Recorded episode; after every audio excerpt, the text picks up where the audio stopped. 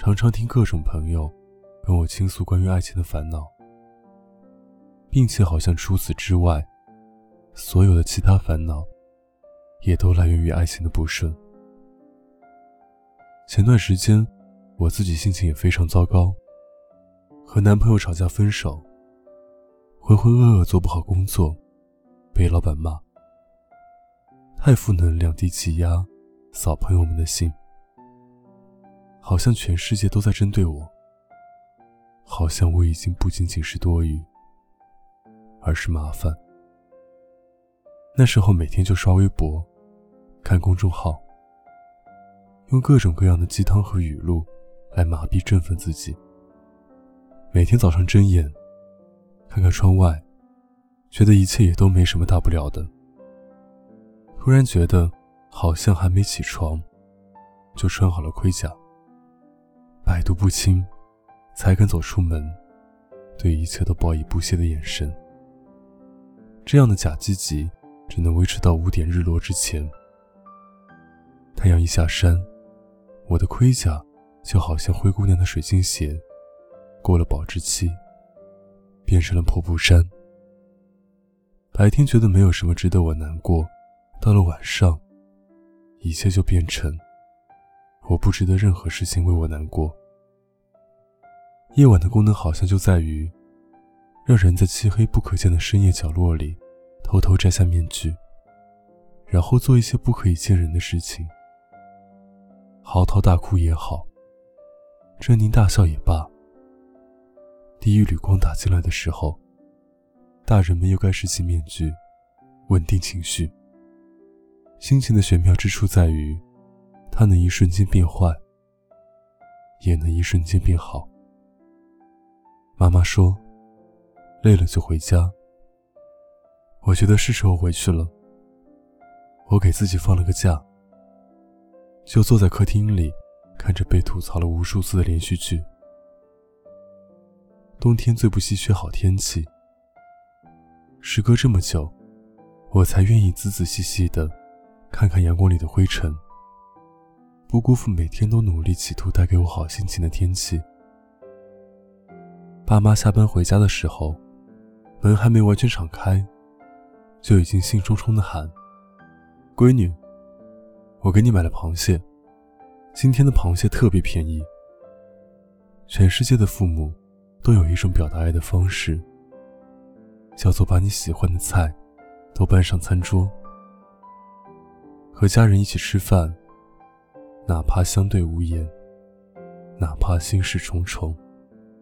哪怕依然被手机夺走注视，也始终是我觉得，这是人世间最美好的事情之一。曾经希冀能遇到那样一个人，就算同处一室无话可说，也能各干各的事情，心照不宣的甜蜜。后来发现，这样的人首先就是父母，而我，却从不知足。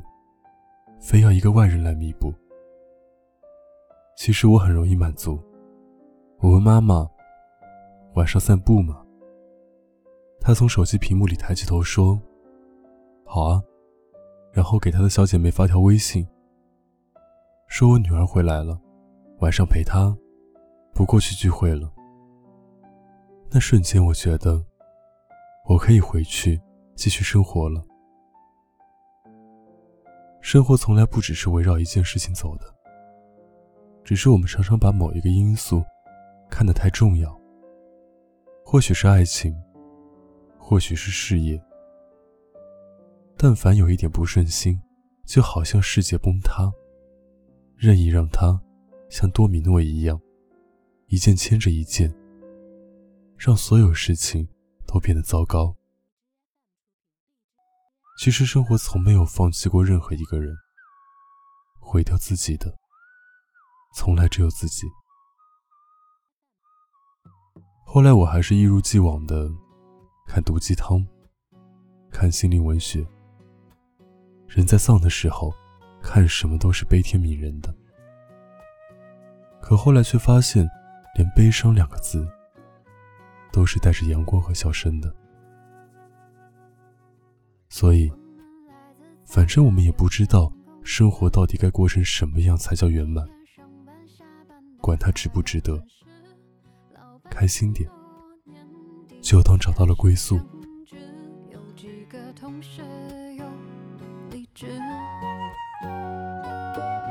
就是这家才华有限公司，维系了家的温饱时，坐在格子间。的手指，却感觉生命此刻像是静止。也许吧，想多了。谁的理想不曾恢宏远大？现实啊，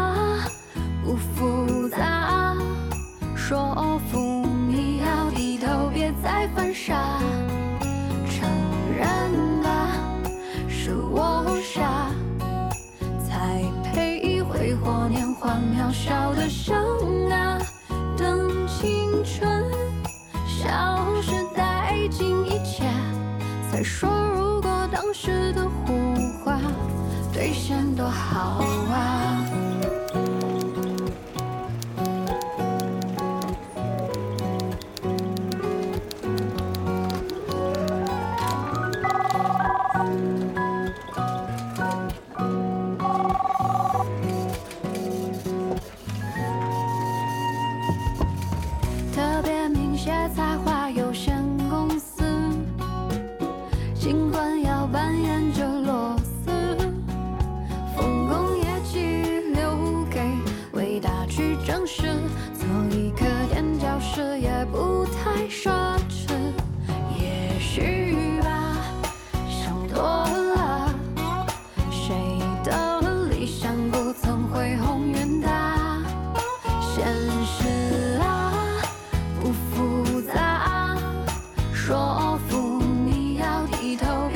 很傻。